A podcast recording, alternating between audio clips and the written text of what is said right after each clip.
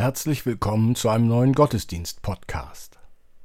Menschen arbeiten am Metaversum, einer Scheinwelt. Doch hat Gott nicht längst das Multiversum geschaffen? Irina Matschenko, Olga Burmeister, Christine Rauterberg und Kirsten Ahrtal feiern mit uns mit ihrer Musik. Christoph Marsch-Gruner und Robert Vetter bringen ihre Texte ein. So lasst uns nun Andacht feiern im Namen des Vaters und des Sohnes und des Heiligen Geistes. Amen.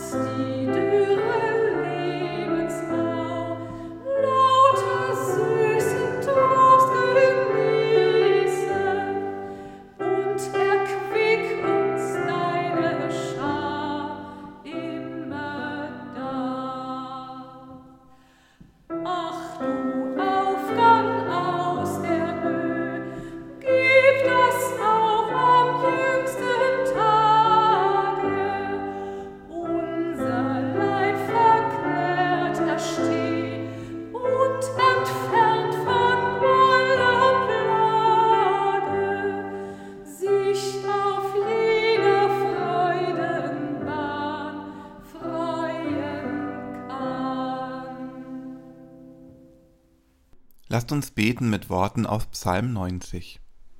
Herr, du bist unsere Zuflucht für und für, ehe denn die Berge wurden und die Erde und die Welt geschaffen wurden, bist du Gott von Ewigkeit zu Ewigkeit. Der du die Menschen lässest sterben und sprichst, kommt wieder, Menschenkinder. Denn tausend Jahre sind vor dir wie der Tag, der gestern vergangen ist und wie eine Nachtwache. Du lässest sie dahinfahren wie einen Strom, sie sind wie ein Schlaf, wie ein Gras, das am Morgen noch sproßt, das am Morgen blüht und sproßt und des Abends welkt und verdorrt. Das macht dein Zorn, dass wir so vergehen, und dein Grimm, dass wir so plötzlich dahin müssen. Denn unsere Missetaten stellst du vor dich, unsere unerkannte Sünde ins Licht vor deinem Angesicht. Darum fahren alle unsere Tage dahin durch deinen Zorn, wir bringen unsere Jahre zu wie ein Geschwätz. Unser Leben wäret siebzig Jahre, und wenn's hochkommt, so sind's achtzig Jahre, und was daran köstlich scheint, ist doch nur vergebliche Mühe, denn es fähret schnell dahin, als flögen wir davon. Wer glaubt's aber, dass du so sehr zürnest, und wer fürchtet sich vor dir in deinem Grimm? Lehre uns bedenken, dass wir sterben müssen, auf dass wir klug werden. Herr, kehre dich doch endlich wieder zu uns und sei deinen Knechten gnädig. Fülle uns frühe mit deiner Gnade, so wollen wir rühmen und fröhlich sein unser Leben lang. Er sei dem Vater und dem Sohn und dem Heiligen Geist, wie es war im Anfang, jetzt und immer da und von Ewigkeit zu Ewigkeit. Amen. Lasst uns beten. Du ewiger Gott, öffne unsere Augen für deinen Glanz jenseits der Zeiten, damit wir in unserer Vergänglichkeit zu Hause sein können. Öffne unsere Ohren für deine Weisung, damit unsere Seelen die Sehnsucht nach deiner Gerechtigkeit lernen. Darum bitten wir dich, der du lebst und regierst von Ewigkeit zu Ewigkeit. Amen. Können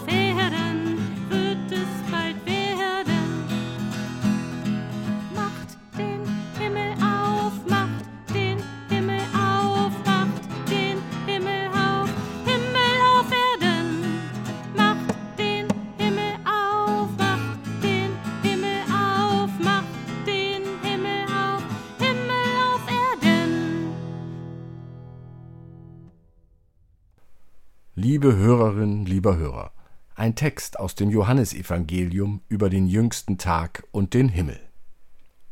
Alles, was mir der Vater gibt, das kommt zu mir, und wer zu mir kommt, den werde ich nicht hinausstoßen. Denn ich bin vom Himmel gekommen, nicht damit ich meinen Willen tue, sondern den Willen dessen, der mich gesandt hat.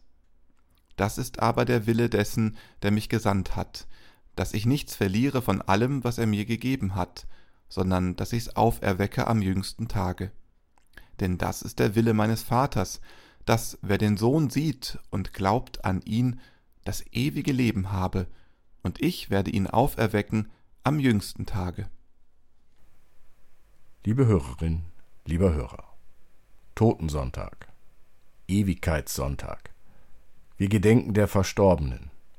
Vorstellungen vom Himmel und wie es da sein wird, kommen in den Sinn. Und dann sagt Jesus im Johannesevangelium, denn das ist der Wille meines Vaters, dass, wer den Sohn sieht und glaubt an ihn, das ewige Leben habe, und ich werde ihn auferwecken am jüngsten Tage. Auferwecken am jüngsten Tag. Oha, auferwecken am jüngsten Tag. Irgendwie klingt das nicht nach der Pforte, an der Petrus mit dem Schlüssel steht. Da prallen zwei Vorstellungen aufeinander. Die Seele, die aufsteigt und lebt, und die Seele, die mit dem Körper stirbt und erst am jüngsten Tag wieder erwacht, wiedererweckt wird. Diese zwei verschiedenen Vorstellungen, wie es nach dem Tod weitergeht, prallen schon seit mehr als 2000 Jahren aufeinander. Auf der einen Seite stehen die, für die nur Gott unsterblich ist. Alles andere ist seine Schöpfung und stirbt also früher oder später. Aber es ist Gottes Gnade und Wille, dass er am jüngsten Tag die, die an ihn glauben, auferweckt. Auf der anderen Seite stehen die, die an die Seele glauben, die sich mit dem Tod von Körper löst und ihren Weg zu Gott findet und soeben nicht stirbt. Was beide Seiten gemeinsam haben? Beides sind Theorien, also Vorstellungen, die sich Menschen machen. Wie es sich tatsächlich verhält, dies kann ja niemand wirklich wissen. Natürlich, wir können Hirnströme messen, Körper röntgen, mit dem MRT hineinschauen in den Menschen. Eine Seele ist dabei bisher nicht gefunden worden. Doch, wenn es sie gibt, können wir sie mit unseren Methoden auch finden? Wenn es sie als unsterbliche Seele nicht gibt, dann stirbt also der ganze Mensch, nicht nur das, was wir als Körper oder Fleisch bezeichnen? Lieber Hörer, lieber Hörerin, kommt da ein Unbehagen in Ihren Körper und Ihren Geist? Macht die Vorstellung Angst, dass es eine unsterbliche Seele nicht gibt? Wenn die Aussagen in der Bibel zu Tod und Leben des Menschen genau betrachtet werden, dann erklärt sich, warum Schlafes Bruder eine andere Bezeichnung für den Tod ist. Durch Altes und Neues Testament sieht sich der Gedanke, dass der Tod den ganzen Menschen betrifft. Und der ganze Mensch am jüngsten Tag wiedergeweckt, auferweckt wird zum ewigen Leben. Justin, der Kirchenvater und Märtyrer, der um das Jahr 165 nach Christus starb, sagte Wenn ihr mit solchen Leuten bekannt geworden seid, die sich Christen nennen und welche die Auferstehung der Toten leugnen und behaupten, ihre Seelen werden sogleich nach dem Tod in den Himmel aufgenommen, so haltet sie nicht für Christen. Auferstehung der Toten, so bekennen es wir Christen und Christinnen auch im Glaubensbekenntnis. Diese Auferstehung erfolgt, wenn Jesus Christus kommen wird, zu richten die Lebenden und die Toten. So müssen wir als Christen und Christinnen es mit dem Theologen Karl Barth wie folgt sagen. Was bedeutet die christliche Hoffnung in diesem Leben? Ein Leben nach dem Tode? Ein Seelchen, das wie ein Schmetterling über dem Grab davonflattert und noch irgendwo aufbewahrt wird, um unsterblich weiterzuleben? So haben sich die Heiden das Leben nach dem Tode vorgestellt. Das ist aber nicht die christliche Hoffnung. Ich glaube an die Auferstehung des Fleisches. Doch könnte es nicht auch sein, dass es eine Verschiebung gibt, dass für die Toten der Tag des jüngsten Gerichtes mit dem Todsein schon da ist, dass die Auferweckung des Fleisches, die Auferweckung der Toten passiert, in einem parallelen Universum, nicht zu glauben? Nun ja, wenn wir die von einigen Physikern vertretene Theorie nehmen, nachdem unser Universum aus einer sogenannten Blase des Multiversums hervorgegangen ist, der Urknall eben, dann wäre es möglich, dass die Auferstehung in einem anderen Universum des Multiversums passiert. Der Tod ist und bleibt die Grenze, über die wir nicht schauen können. Das Sterben können wir erforschen und beschreiben. Tote Körper können wir erforschen und beschreiben. Doch was letztendlich im und beim Todsein passiert, wer kann es wissen? Es bleibt der Glaube. Es bleibt der Glaube an die Auferstehung der Toten. Und nur weil die Körper hier auf der Erde vergehen und zu Staub werden, bedeutet das nicht, dass diese Körper an anderen, uns nicht zugänglichen Orten wieder auferstehen und ewig leben. Nun werden einige sagen, das jüngste Gericht muss gleichzeitig auf der Erde und anderen Orten im Multiversum stattfinden. Da greife ich wieder auf die Physik zurück. Zeit ist relativ. Mit zwei Atomuhren lässt sich dies leicht nachweisen. Platziert man die eine Atomuhr zwei Treppenstufen oder mindestens 33 Zentimeter höher als die andere, ist festzustellen, dass die höher platzierte schneller läuft. Wir werden es eben erst mit unserem eigenen Todsein erfahren, wie es sein wird. Martin Luther beschreibt es so.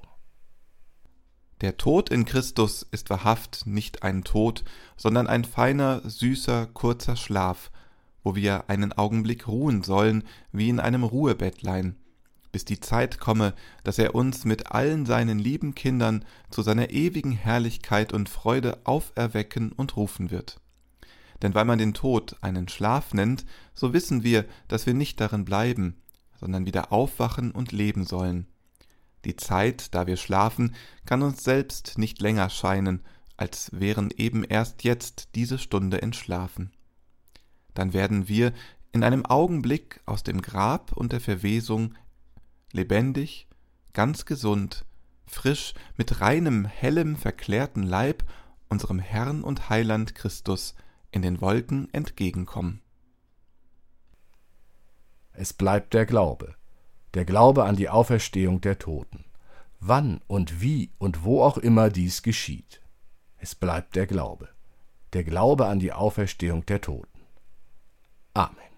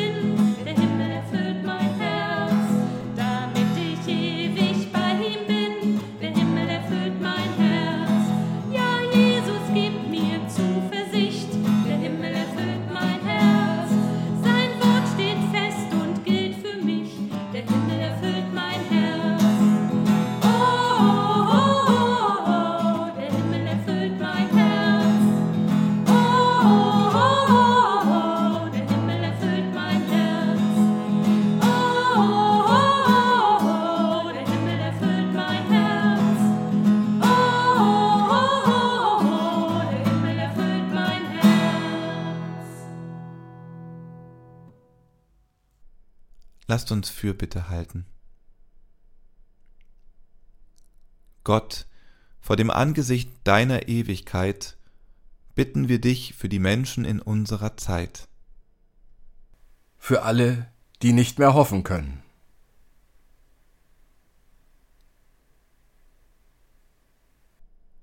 Für alle, die einsam mit sich selbst sind.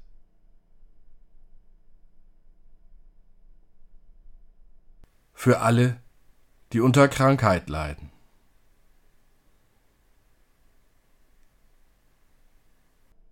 Für alle, die unter Ungerechtigkeit leiden.